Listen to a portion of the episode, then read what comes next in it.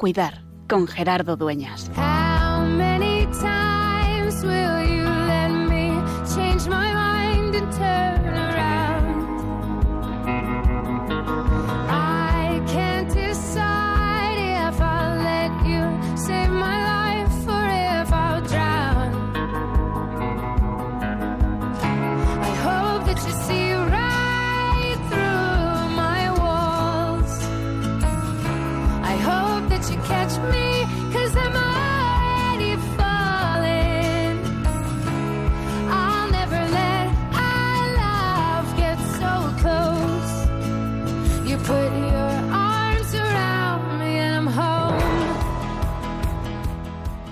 Acercamos a la Navidad y siempre el tiempo del Adviento es el tiempo de volver a descubrir, no tanto que Dios nace, sino que Dios ha nacido y quiere seguir haciéndose presente en nuestra vida.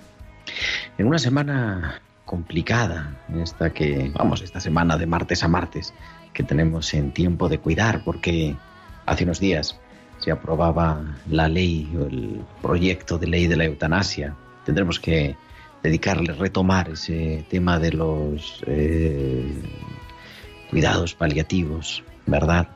Y dar también algunas pautas importantes, interesantes. Sin embargo, no olvidemos que la vida siempre se hace presente. Y hoy queremos ir a ese inicio de la vida. Hoy queremos dedicar a esas personas que dedican por vocación a asistir en el momento del nacimiento. Un gran regalo. Y es que este año 2020, y lo decíamos allá por enero, hace tanto tiempo y tantas cosas que han sucedido, es el año internacional de la enfermera y de la matrona, el año dedicado a eso. Y resulta que se nos ha pasado, pues, muy interesados en ello, pero básicamente dedicados al coronavirus y a tantas otras cosas. Por eso, hoy volvemos a poner al final de este año la mirada en esta profesión que nos acompaña, muchas veces discretamente, muchas veces incluso a los que estamos en pastoral de la salud se nos olvida que están ahí y sin embargo son necesarios. Y hoy a una vocación concreta, que son las matronas, lo decimos así, en femenino, las que nos ayudan a nacer seguramente casi casi la primera cara que vemos al nacer. La vida se pone muchas veces en cuestión. Hemos defendido o legislado en el Parlamento algo que no existe, el derecho a la muerte. Es algo que no puede ser legislado porque no puede dedicarse a morir, porque además no es justo y porque además nadie quiere morir, sino no seguir viviendo de esta manera. Y en el así es donde está la clave. Pero hoy nos vamos al comienzo, y es que nos acercamos a la Navidad, al tiempo del nacimiento, y queremos ponernos también en clave de Navidad, palpitando con quien abre los ojos a este mundo, y nosotros nos recordamos que es tiempo de cuidar.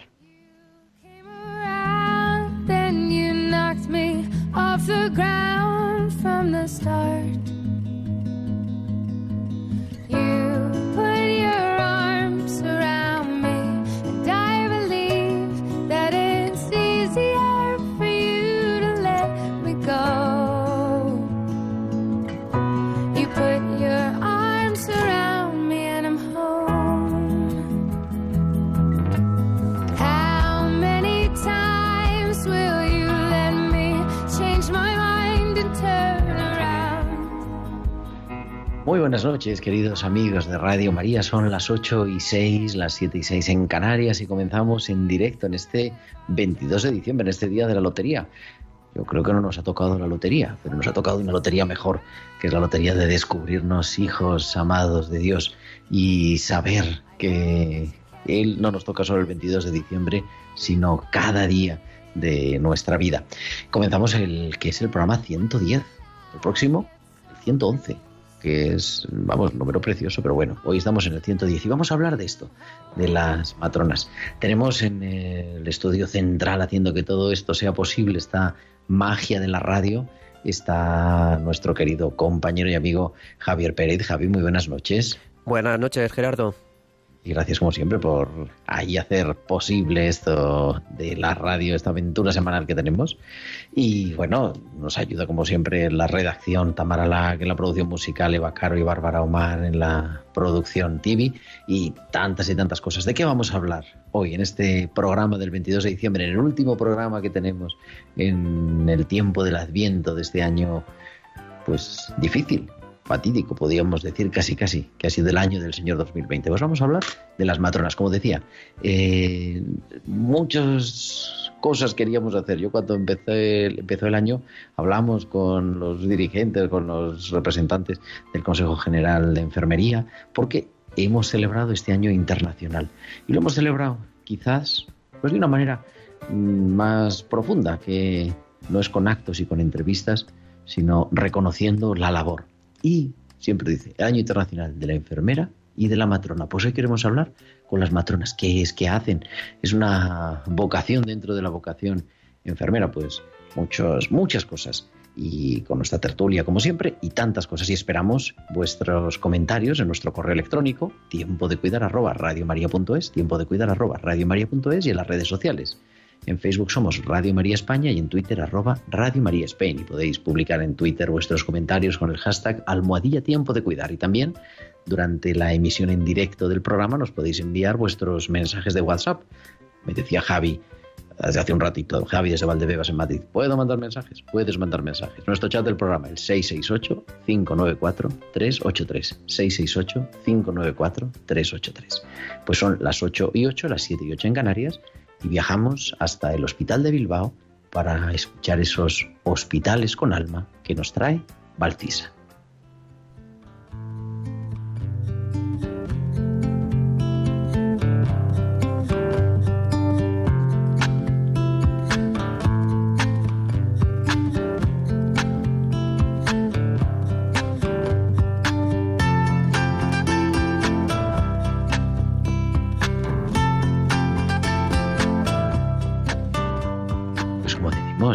A Valcisa al otro lado de la línea. Valcisa, muy buenas noches. Buenas noches Gerardo y buenas noches también a todos los oyentes. El corazón habla al corazón. Cuando voy a visitar a un paciente y me da las gracias por cómo le trato, no puedo no pensar en las palabras de Benedicto XVI que dijo a los jóvenes en su visita a Reino Unido. Pido a cada uno, en primer lugar, que miren el interior de su propio corazón que piense en todo el amor que su corazón es capaz de recibir y en todo el amor que es capaz de ofrecer. Al fin y al cabo, hemos sido creados para amar. Es cierto que en el hospital tenemos una labor fundamental de tratamiento de las enfermedades, pero hace ya tiempo una abuelita que llevaba bastantes días ingresadas me alentó a lo mismo que Benedicto XVI, diciendo, Transmite vida y alegría, que tu presencia haga que no recuerde que estoy enferma, que animes a hacer cosas que dan vida. El hospital es reflejo de la vida. En medio del ajetreo, en medio del caos, uno tiene situaciones concretas donde poder entregarse y donde poder ayudar a los demás a darse cuenta de lo valiosos que son, no solo a nuestros ojos, sino a los ojos de Dios. Hasta la semana que viene. Pues hasta la semana que viene, Barcisa, y feliz Navidad. Our hands gripping each other tight. You keep my secrets, hope to die. Promise to swear them to the sky.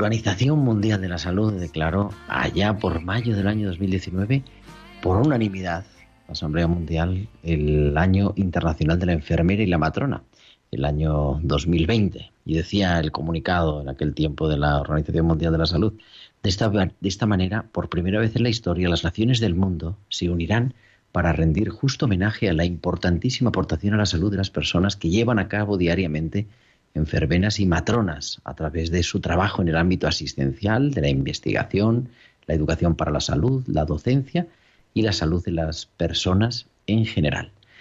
Y para hablar de ello, pues nos acompaña, yo se lo quiero agradecer de manera especial esta noche al otro lado del teléfono en directo, Teresa Lope.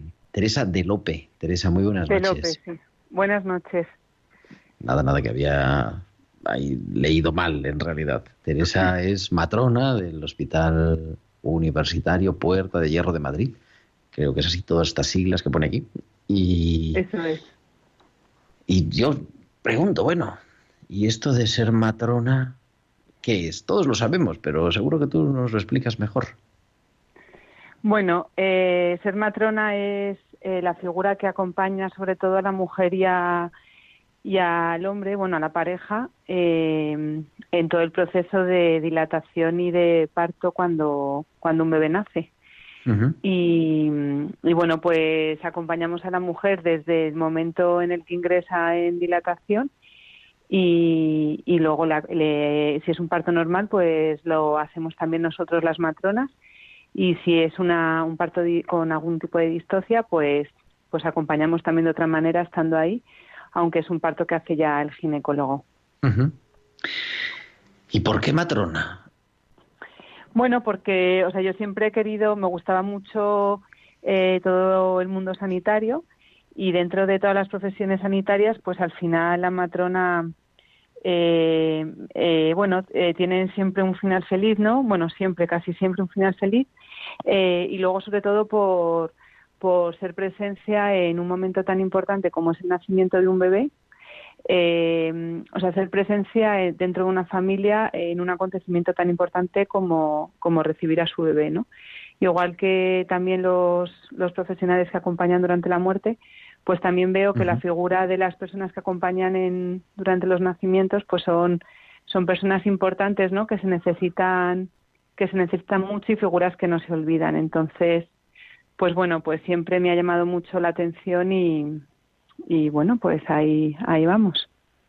Es verdad, no entras, participas de un momento mm, único y totalmente íntimo, ¿no? De la vida de la familia, de la vida de la pareja, eh, porque claro, mm, estás en una ocasión. Yo ahora cuando te escuchaba recordaba un poco, ¿no? Pues ¿no? como cuando a mí me toca ser testigo de una boda, ¿no? El, el- el, mm, presidir un matrimonio. Dices, pues es que estás siendo testigo de algo único para esa Sí, pareja. justo. Pero claro, esto es único a nivel ya ontológico, que nada más se Sí, nace una vez. Sí, eh, es verdad que la figura de la matrona nunca se olvida. De hecho, yo creo que todas las mujeres recordarán quién fue la matrona de todos sus partos, porque porque aparte que es, o sea, es un momento en el que tú estás muy vulnerable, porque porque pues eso vas con miedo, con con dolor, con no sabes a lo que te vas a enfrentar, ¿no? Y tienes que pasar, o sea, no puedes elegir no pasar por ahí.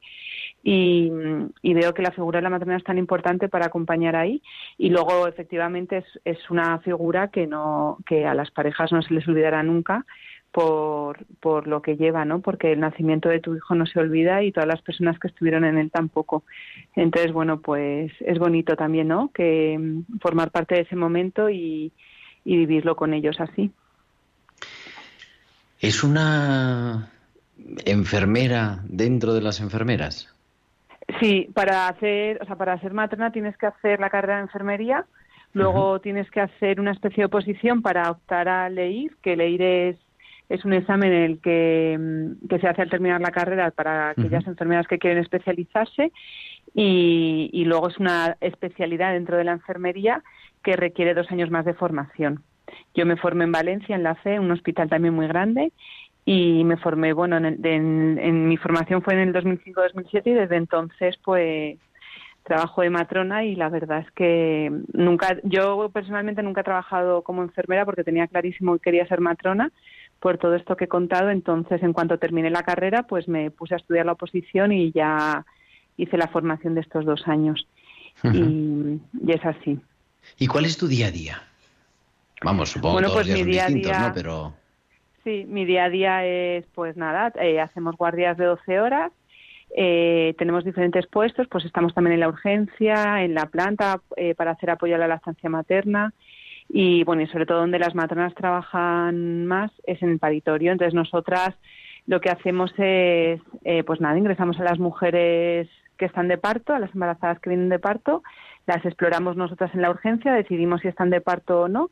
Si están de parto las ingresamos en una dilatación y ya desde ese momento de ingreso la matrona, o sea, el trabajo de la matrona pues es fundamental, ¿no? Porque las mujeres vienen pues eso con dolor, con miedo, con inseguridad eh, también emocionadas, felices por lo que va a pasar.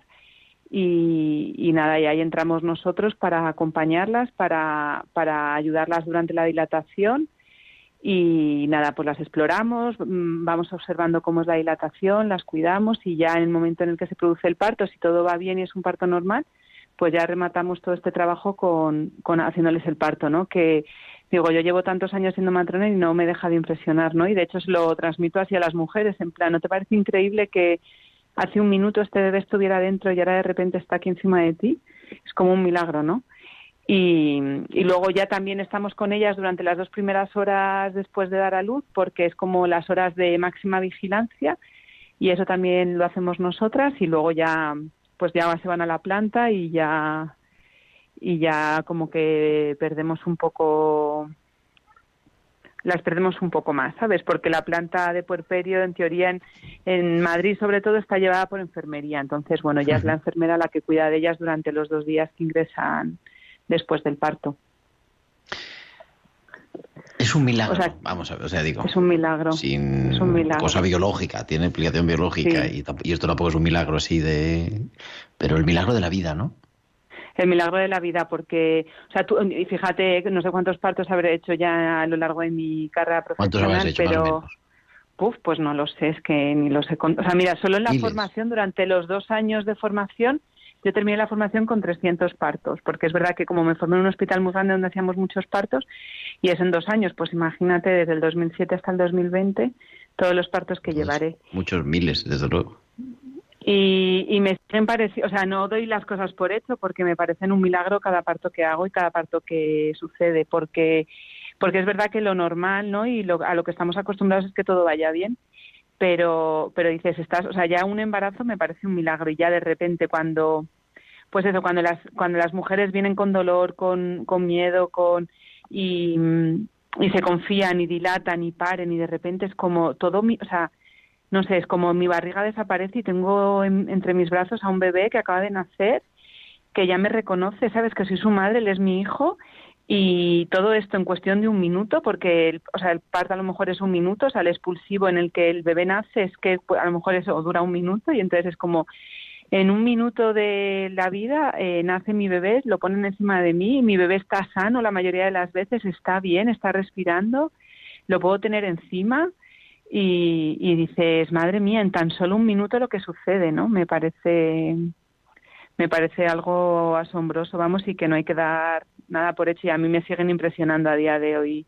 Cada vez que hago un parto me sigue impresionando esto, ¿eh? Y de hecho lo transmito así. En plan, con las últimas contracciones es como vete despidiéndote de tu barriga porque ya esta barriga gorda se va a transformar en un bebé encima de ti que ya te va a empezar a reconocer, a oler y, y ya y es tu hijo, ¿sabes? Que, sí. Me imagino que de manera especial la madre que tiene su primer hijo. Bueno, la madre que tiene el primer hijo sabe lo, o sea, no sabe a lo que va. Y entonces, bueno, pues es una experiencia que es, es verdad que, que, que, pues eso, como no saben, o sea, como no lo ha vivido todavía nunca, pues a lo mejor, eh, no sé, está, está, como más virgen en ese sentido, pero vamos, que también el sexto hijo también es igual de emocionante y de bonito y de milagroso para las mujeres, ¿eh? O sea que no porque tengas más hijos lo vives de otra manera. Bueno, cada uno es único, ¿no? Sí, cada uno es único y además cada uno llega en un momento crucial y lo bonito de nuestro trabajo también es que a lo mejor la dilatación pues son varias horas, a lo mejor son seis, siete, incluso doce, catorce horas y entonces al final eh, pues empatizas mucho con la mujer y, incluso a veces sabes su historia personal, ¿no? Algo de su historia personal. Entonces es bonito también ver cómo ese bebé llega a esa familia en ese momento concreto, cómo es recibido, ¿no? Y, y luego ver mucho también cómo, cómo está la pareja, ¿no? Cómo, porque al final es como, o sea, es, ingresan dos personas y de repente eh, eh, tú eres testigo claro, en primera línea de que, de que forma una familia, ¿no? Que esa, que esa pareja ya ha formado una familia, ¿no? Y, que ese niño también es de ese padre y cómo, cómo se miran los padres, también es bonito verlo en primera línea y cómo, cómo es esa emoción, ¿no? De cuando tú les das al bebé y se lo pones encima de la madre, cómo el padre también lo recibe y cómo lo reciben juntos. Y eso todo lo ves porque estás ahí, ¿sabes? Porque es que eres testigo en primera línea. Yo he visto, me han pasado algún vídeo de, este, piel con piel que se llama, que creo que se hace así, ¿no? Sí. sí. Y es impresionante. Es impresionante. Es impresionante cómo, cómo eso, un bebé, pues eso, nace morado, a veces no respiran hasta pasados algunos minutos y de repente lo pones en brazos de la madre, encima de la madre, o sea, es que incluso con el cordón, sin haber cortado el cordón umbilical, y ya el bebé se va poniendo rosita, va respirando, va, va oliendo a la madre, incluso muchos bebés trepan hasta el pecho y se llegan hasta enganchar, ¿no? Y dices, y esas dos primeras horas son únicas, porque es que no se o sea, es, recomendable que no se despegue el bebé de su madre para no, no enfriarse, para que luego el vínculo sea bueno, para que incluso se enganchen al pecho, ¿no? Y, y esa sensación de que la madre está empujando con dolor y de repente le ponen una cosa calentita, eh, que huele fenomenal encima de ella y no se separa durante dos horas, es como, madre mía, qué, qué milagro eso, qué milagro. Mm. Supongo que, hombre, estás en cuando uno va al hospital no suele ser por gusto. El caso de el parto pues es diferente, ¿no? Porque bueno, es... sí. sí. el caso de por eso al final, o sea, decía al principio, ¿no? Que al final dentro de, o sea, dentro de todos los lugares del hospital como un paritorio es el lugar más feliz, ¿no? Porque porque la mamá efectivamente aunque ingrese con dolor y con miedo, pues sabe que ingresa para recibir a su hijo y y en el fondo de ese miedo y de ese dolor pues hay una emoción y una felicidad contenida para por lo que va a suceder. Y, y es verdad que, que, se lleva de otra manera no porque es como jo vengo al hospital ingreso en el hospital pero para para dar a luz a mi hijo no y es bonito. Y cuando hay problemas bueno pues cuando hay problemas claro los problemas son son son peores porque son inesperados porque una mujer cuando ingresa de parto piensa que no que no puede ir nada mal.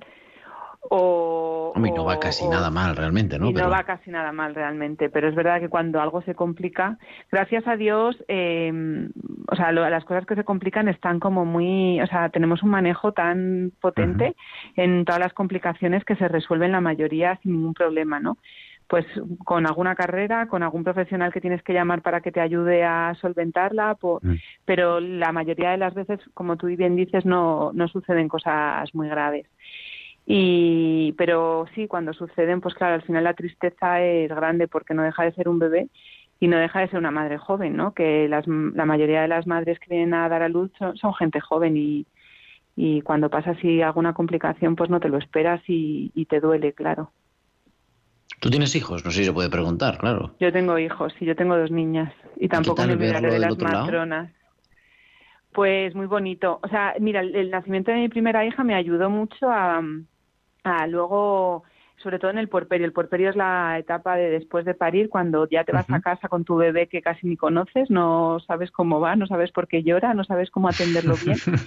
y luego y o sea como que das las cosas yo como profesional antes de dar a luz daba las cosas por hecho y entendidas y cuando he sido madre y he visto la necesidad tan grande que hay en un en un puerperio eh, pues también me hace ponerme de distinta manera no delante de un parto y como ir avisando un poco a poco lo que puede suceder en el puerperio y a lo que no estamos preparados muchas veces no y luego es verdad que cuando yo di a luz pues me fui como paciente me entregué confiando muchísimo en el personal que me atendía que tampoco nunca me olvidaré mis dos matronas. Y, y, bien, bien. Y luego es verdad que como cuando yo les cuento a las mujeres lo que van a vivir, pues también lo hablo desde mi experiencia, ¿no? De decir, o sea, es que lo que está sucediendo y lo que va a suceder es algo tan bonito, ya no solo lo digo como profesional que lo es, sino como madre que lo he sentido y lo he vivido cuando he dado a luz y me han puesto a mi bebé encima, ¿no? y pues pues eso entiendes algunas cosas entiendes algunas cosas más oye en fin no se trata de esto pero y desde el punto de vista de tu fe tiene algo que ver tu trabajo te ayuda te dificulta te cuestiona bueno o sea me a veces me dificulta porque porque doy como las cosas por hechas, ¿sabes? Por, por, porque como tiene que ser las cosas, ¿no? Pero, pero también me ayuda y últimamente me está ayudando mucho a, a, o sea, que digo, es que no tengo, o sea, mi capacidad, porque siempre como que me exijo, ¿no? Que las cosas vayan bien, hacer bien mi trabajo, que la mujer esté contenta, que pueda como estar a la altura, ¿no? De la circunstancia de la mujer, del deseo de la familia y, y últimamente me estoy dando cuenta que al final lo que se me pide y mi trabajo es más sencillo porque lo que se me pide es eso, una compañía, ¿no? Un, un, un, estar, un, acompañar, un coger de la mano, un resolver dudas y si salen las cosas bien o mal no depende de mí, ¿sabes? Es otro el que el que maneja nuestra vida, ¿no? Y el que nos guía y al final es como, o sea, si a mí solo en realidad se me está pidiendo que esté y que no me aparte de esto, ¿no? De este dolor o de esta pregunta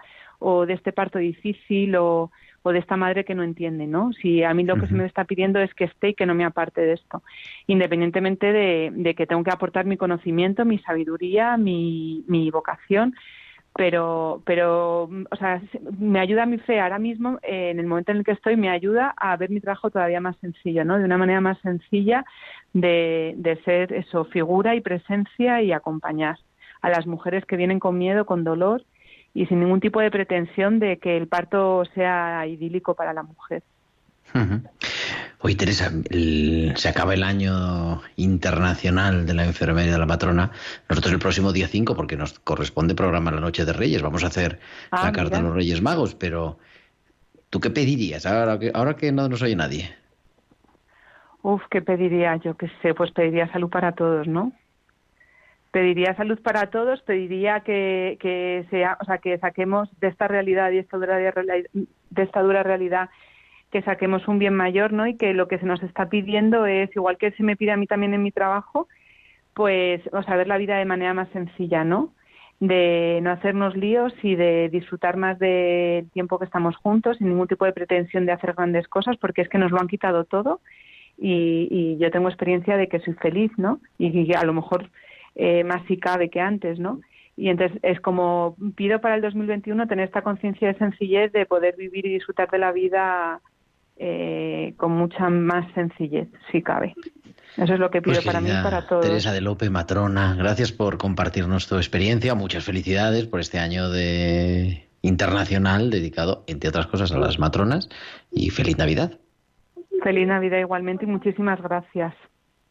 Y nos vamos con esas pinceladas bíblicas que nos trae cada semana nuestra biblista de cabecera, Inmaculada Rodríguez Torne.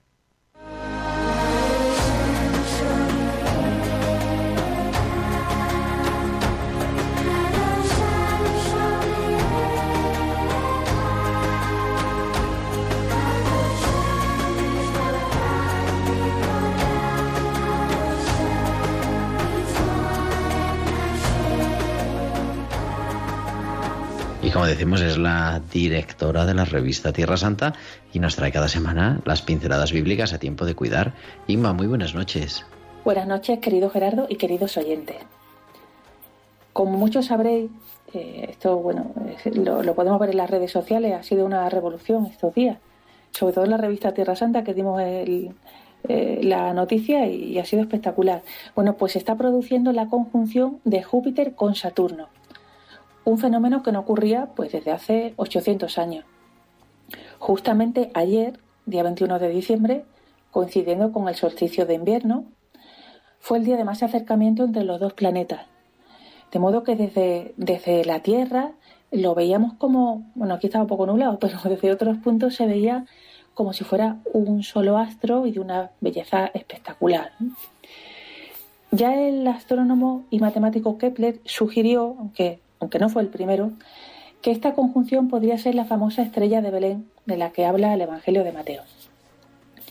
Bueno, pues en la pincelada de hoy querría subrayar algo que puede parecer obvio. Y es que los magos descubrieron la estrella mirando al cielo y no al móvil, como muchos de nosotros. quizás por eso eh, la mayoría eh, hoy en día no, no la veríamos. Ellos que eran astrónomos debían alzar la vista con frecuencia a lo alto, mirando más allá de sí mismos. Esto me gusta mucho. Y cuando vieron la estrella, dejaron sus múltiples quehaceres, sus compras de Navidad, sus recetas de Nochebuena, y se pusieron en camino, guiados por el deseo de Dios. Y ahí está el quiz de hoy, porque la palabra deseo viene del latín desiderium, desiderium, está relacionado con sidera, estrella. El deseo es el anhelo de las estrellas, etimológicamente. Un anhelo que nos lleva a movernos, a dejar el sillón de nuestras comodidades y a salir de nuestra zona de confort para arriesgar, para quedarnos con pocas cosas, porque vamos de viaje, las imprescindibles, y salir al mundo de fuera de nosotros mismos en su búsqueda. Por eso hoy en vísperas de la Nochebuena os invito a preguntarnos cuál es nuestra estrella. Esto es importantísimo en nuestra vida. Porque nuestro deseo de felicidad, de paz, de amor, de una vida plena, puede que tenga mucho que ver con ponerse en camino y esperarlo todo de Dios, que es la verdadera y la auténtica estrella para, para los cristianos.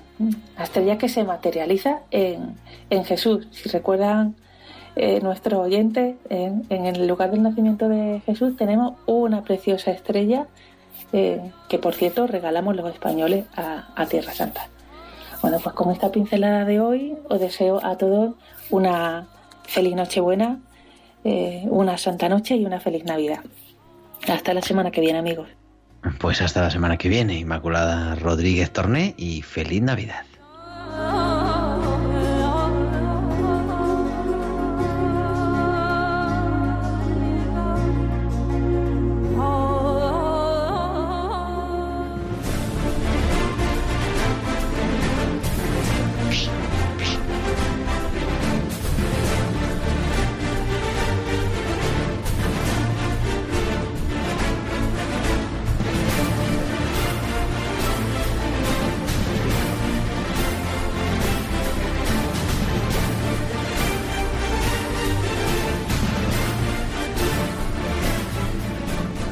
Las 8 y 34, las 7 y 34 en Canarias, continuamos en directo en Radio María, ya a las 8 y 35, en tiempo de cuidar en esta noche del 22 de diciembre y es tiempo de tertulia y tenemos al otro lado del teléfono a Almudena Cuesta. Almudena, muy buenas noches.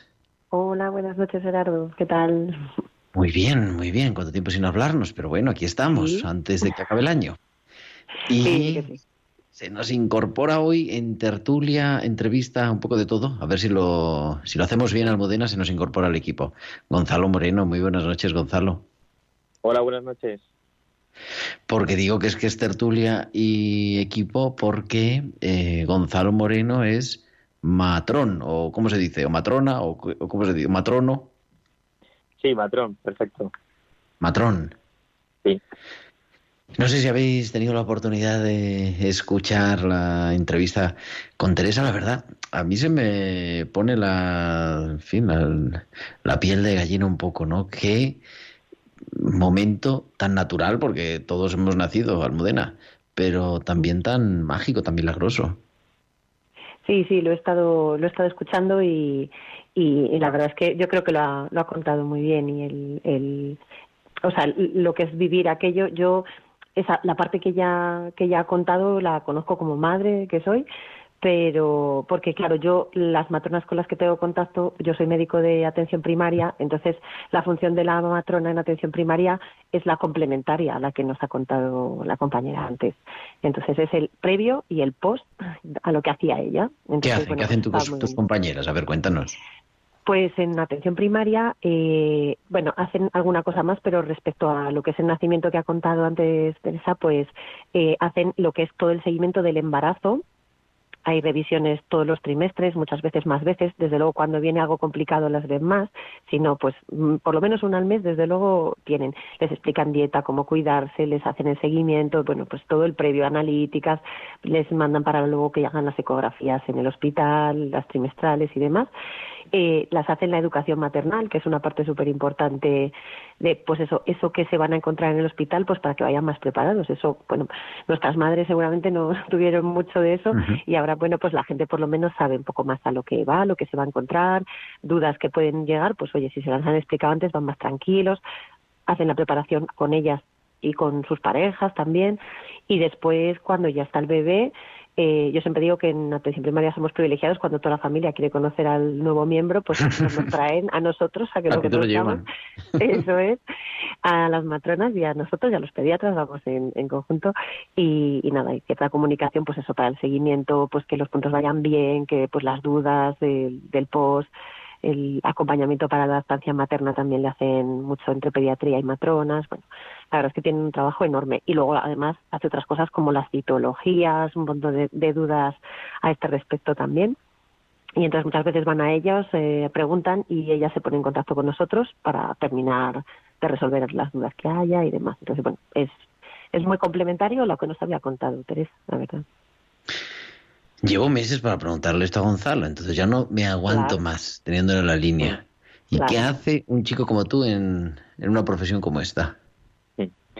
Pues, pues el, al final igual lo que ha dicho Teresa es disfrutar de, del acompañamiento de, de la vida, básicamente, de este momento tan especial.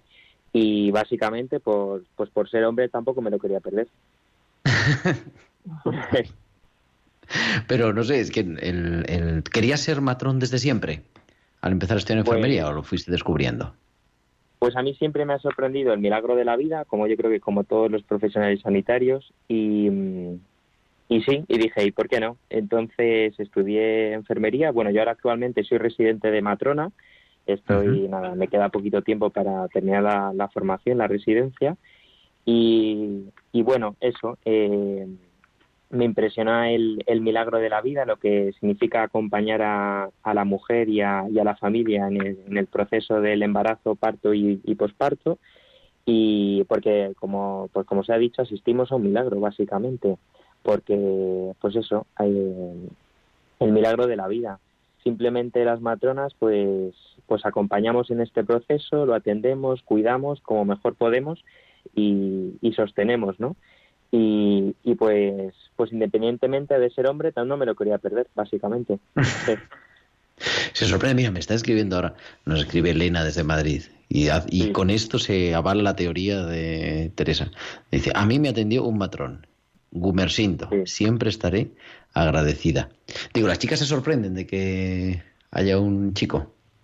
Las pues madres, a ver, Esto de la sorpresa viene un poco por historia, porque básicamente siempre ha sido la enfermera una mujer y el médico un hombre, ¿no? Entonces, eh, pues como que sorprende eso que por, por esa herencia que tenemos histórica, como que haya un hombre matrona, ¿no? Pero la verdad es que al principio sí que choca un poco. Normalmente muchas veces o soy el anestesista, o soy el ginecólogo, o soy el pediatra, pero no de primera soy el matrón.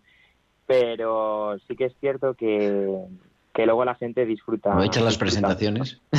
Sí, hay que presentarse y una vez hechas presentaciones, pues, pues es bien acogido, la verdad. Luego yo eh, me, he dado, me he dado cuenta de un punto en pues esto de ser hombre matrona y es que eh, pues al final, eh, sobre todo al padre, a la pareja, le es más fácil introducirse en el proceso de, sobre todo en el proceso de parto de su mujer, eh, al, no sé, como que empatiza más conmigo y como que entiende mejor, como que no es solo cosa de mujeres, básicamente, sino que si ya el hombre, eh, o sea, el, profesional que me atiende es un matrón, como que se acercan más y, y, lo viven, yo creo que lo viven un poco, sí, especial y distinto. Yo he notado que, pues eso, como que hay una comunicación extra, como que sea un cruce de miradas, pero que se entienden, los hombres eh, como que se sienten más acogidos porque precisamente entienden eso, ¿no? Que deja de ser un proceso de mi mujer, de, de su parto, a eh, que incluso, eh, pues eso, el que haya un hombre matrón como que me introduce más en este proceso. Es un, vamos, es una percepción que tengo, pero que, que le cobra, cobra más sentido muchas veces. No sé, incluso disfruto mucho. Almudena, quería, creo que querías decir algo. No, bien, sí, sí, sí, vamos, yo seguramente estoy convencida de que a cualquiera nos puede sorprender por lo que dice. Ahora ya el que las mujeres seamos médicos, en vez de que sean hombres médicos, parece que ya nos sorprende tanto porque ya cada vez somos más, ¿no? Pero es verdad. De hecho, ya son la mayoría. Bueno, no es una manera de hablar, ¿eh? Total, total, totalmente. Hemos dado la vuelta al cliché en esta, en esta tertulia, ¿no? Porque es la médico y el matrón y, y, le hemos dado la vuelta. Exactamente. pero pero vamos yo mm, o sea yo la experiencia que tengo mira cuando yo creo que cuando hay una minoría en algún sitio que decir eh, clásicamente eran las mujeres y entonces siempre que vas a una profesión que era sobre todo de un sexo, digamos, y entra alguien del otro, normalmente va porque le gusta un montón, porque tiene muchas ganas. Es decir, no hay ninguna inercia en eso, es una elección sentida. Y, entonces yo, mi experiencia con, con los compañeros de enfermería, yo es verdad que matrón no he coincidido, ¿eh? creo que es la primera vez que he coincidido con uno ahora, pero, pero con los compañeros enfermeros con los que he coincidido siempre fenomenal. Eh, son gente que, que con vocación y demás y de las compañeras, la, gran, la verdad es que sanitarios yo creo que la mayoría somos por vocación, luego hay de todo como en todas partes, pero yo desde luego los compañeros enfermeros también, también, o mejor que las compañeras, muy bien, muy bien también.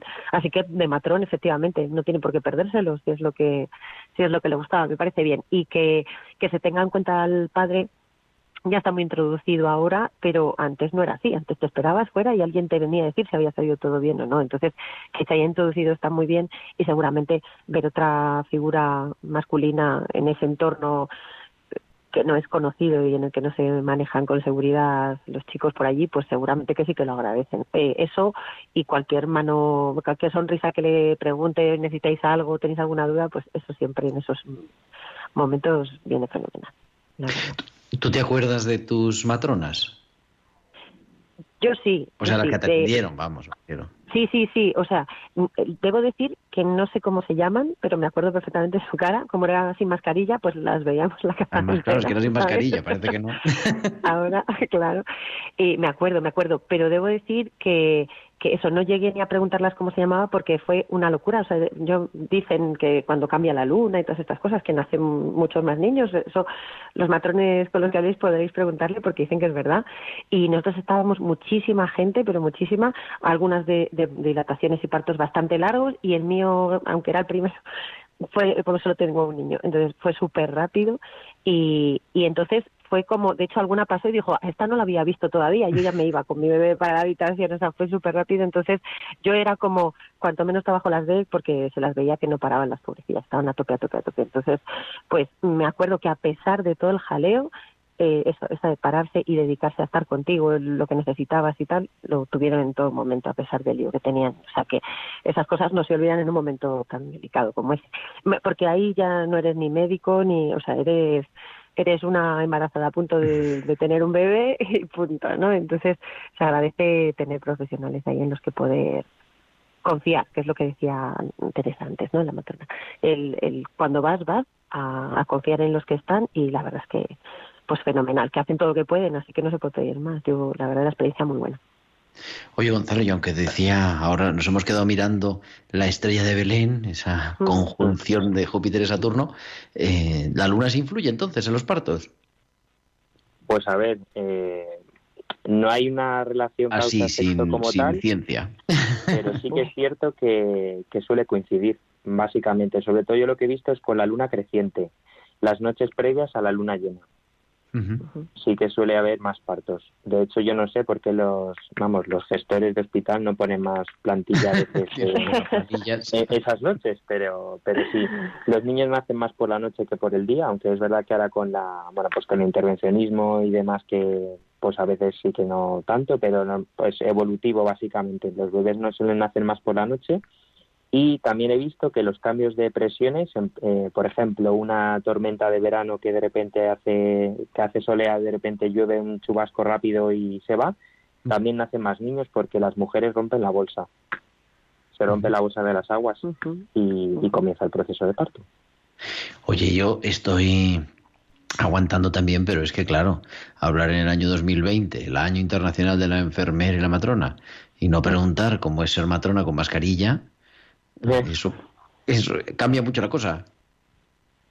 Pues a ver, eh, yo me encuentro con dos, con dos problemas, básicamente. El primero es que se pierde la el face to face, la, la cara, sino que se despersonaliza un poco, básicamente, ¿no? Pierdes un poco, es verdad que con gracias a que nos dejan libres los ojos, podemos tener un contacto visual de miradas, pero es verdad que, que perdemos un poco la, la comunicación, ¿no? Entonces, eh, pues a veces como que tienes que gesticular extra para que poder que el otro interprete que estás sonriendo, ¿no? Pero eso por, un, por una parte. Y luego es verdad que eh, parir con mascarilla es complicado, pero no es imposible. No es, imposible. Eso es. Yo lo que veo al final es que las mujeres eh, tienen una fuerza impresionante que les sale desde lo más dentro que llevan. Eh, sin duda el hombre somos el sexo débil, pero pero eso, ¿no? O sea, las mujeres sacan toda la fuerza que llevan dentro y son capaces de, parir con mascarilla. Y con mascarilla o con lo que haga falta, ¿eh? O sea, que se adaptan a todo con, con tal de, que, de acoger a su bebé. Oye, y ahora estás en lo que nos decía Almudena precisamente, ¿no? Estás en atención primaria. Justo, estoy en atención primaria. Estamos haciendo el seguimiento de, del embarazo. Pues como ha dicho justo la compañera, atendemos no solo, parece como que la matrona tiene solo lo que es el proceso de embarazo, pero en las competencias de la matrona es la, la salud sexual y reproductiva de la mujer y a mí me gusta añadir, añadir de las familias porque, porque implica todo también eso, ¿no? Eh, entonces acompañamos desde que la niña tiene la primera menstruación hasta la menopausia y el climaterio. Atendemos todo su proceso reproductivo. Entonces, eh, pues eso, se centra muchas veces en el seguimiento y control del embarazo y del parto y del posparto, pero también llevamos pues todo el tema de la adolescencia, de, anticoncepción, de citologías, de cribado, de, climaterio, de la menopausia, un montón de cosas. O sea, vamos, Almudena, que esto es un trabajo en equipo, pero vamos, en toda regla. es una gozada. Eh, además, sabes que a veces mm, enfermeras y médicos de atención primaria estamos un poco saturados de con listas enormes y demás y hay veces que hay cosas que las inquietan y que son eh, pues eso, eh, viniendo de este tema, saben que está la figura de la matrona y entonces a veces la matrona depende, ¿eh? depende de momentos. Tampoco digo, o sea, no es porque no estén haciendo nada, pero que a veces son más accesibles que nosotros, ¿sabes? Depende en qué momento pille. Y entonces, tener la libertad o la confianza de preguntarles, de acercarse, de, pues la pareja, la mujer, a preguntar y que ellos sí que en el centro de salud nos tienen accesibles para pues para decir pues oye te he citado a esta persona o puedes pasar un momentito yo hoy he ido a ver a la matrona un par de veces a, esta mañana cuando eh, me ha sacado un par de veces de la consulta porque he tenido que ir a ver a una mujer y tal. Pues es algo que ella se queda tranquila le ves y tal y hemos hecho ahí un trabajillo en equipo. A mí me ha llevado mucho menos tiempo que cuando llamo ahora 20 veces por teléfono y no sé qué. Ella ha hecho su parte yo he hecho la mía la mujer se va con ello resuelto y y, y que bien, ¿no? Que pueda funcionar así y que, se resuelva mucho mejor. Entonces, bueno, unas veces soy yo la que tiro de ella, otras veces ella de mí y, bueno, pues así ayudamos a la gente en lo que podemos. Bueno, pues queridos Almudena Cuesta, querido Gonzalo Moreno, muchas gracias. No sé si os toca trabajar en Nochebuena o en Navidad. No, de momento no. bueno, pues nada, entonces que podáis disfrutar y, y gracias como siempre por acompañarnos en tiempo de cuidar. Un placer, Gerardo. A ti, muchas gracias. mucho. Feliz Navidad. Feliz Navidad y queremos recordar eso, que estamos en esta campaña tan importante, la campaña del año, la campaña de Adviento y Navidad de Radio María y escuchamos a nuestro director. Estamos terminando un año difícil en el que nos ha sorprendido una pandemia mundial con su reguero de sufrimiento y muerte, los confinamientos, una profunda crisis económica y social pero tampoco han faltado semillas de bien de numerosas personas que lo han dado todo, incluso su vida, por ayudar a los más débiles. En Radio María también hemos experimentado, junto a muchas dificultades y dolor, la alegría de ser una gran familia. Si por nuestra parte nos hemos esforzado en sostener la fe y oración de todos, en alimentar la esperanza, acompañar a ancianos y enfermos, de la vuestra hemos recibido infinidad de testimonios sobre el bien recibido a través de nuestras ondas y mensajes de oración por nuestro personal y voluntarios. También nos ha impresionado el gran número de personas agradecidas que, en plena crisis, han querido aportar sus donativos, aunque fueran pequeños, para extender esta radio evangelizadora. El Adviento es una nueva ocasión para anunciar, de la mano de la Inmaculada, la luz de la esperanza, más fuerte que todas las tinieblas del mal. Estamos seguros de seguir contando con tu ayuda para hacerlo. Puedes informarte de cómo colaborar llamando al 91 822 8010 o entrando en nuestra página web radiomaria.es. Con María se puede.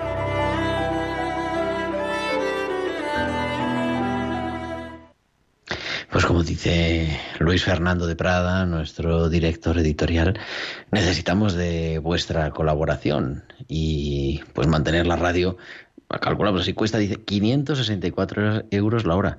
Pues ahora mismo también nos puedes ayudar al 91 822 8010, 91 822 8010 o en nuestra página web www.radiomaria.es. Es la campaña de Adviento, es una manera de hacer que el niño nazca y recordemos y celebremos que nace y nace siempre.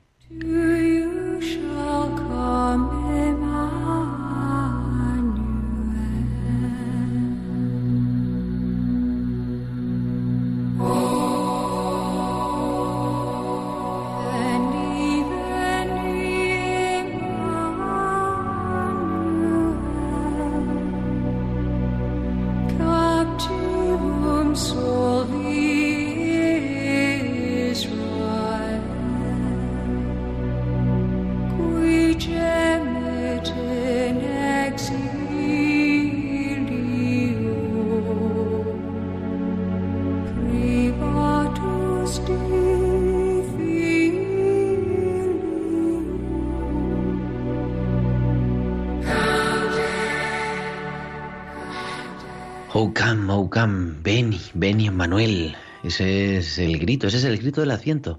Que venga Dios con nosotros, que venga el Señor, que venga nuestra vida, porque andamos en tiniebla, andamos faltos de esperanza y más que nunca queremos que esta Navidad sea la Navidad de la esperanza. A mí este programa que, que, hemos compartido hoy y que se nos pasa como un suspiro, esta hora de radio, pues llena de esperanza, porque siempre estar en el momento del nacimiento, aunque luego nos han explicado ¿no? que las matronas hacen más cosas, pero esa presencia fundamental en el, movimiento del, en el momento del nacimiento, en el momento de descubrir ese milagro cotidiano de nuestra humanidad.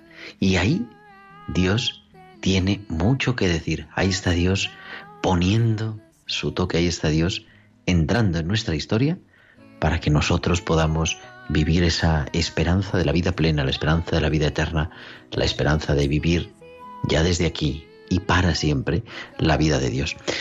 El, la próxima semana tenemos programa, es ya 29 de diciembre, o sea que habremos celebrado la Navidad y vamos a dedicar, pues es un programa, qué iniciativas estamos llevando, estamos compartiendo en este año tan especial en los hospitales, en los centros de personas mayores, en los lugares de discapacidad, para celebrar la Navidad. Pero eso será el próximo martes 29 de diciembre a las 8 de la tarde, las 7 en Canarias. Muchas gracias a Javier Pérez, nuestro compañero técnico, que este, este eh, día ha hecho una vez más que esto sea posible. También saludos que nos escribe Bárbara Omar, que además está viviendo el coronavirus, una de nuestras seguidoras más fieles y además nuestra productora musical. Y lo han pasado un poquito mal, así que es un recuerdo para ella y para todos vosotros. Nos escuchamos el próximo martes. Feliz de lo que queda al viento, feliz Navidad. Un abrazo, que Dios os bendiga de vuestro amigo el diácono Gerardo Dueñas.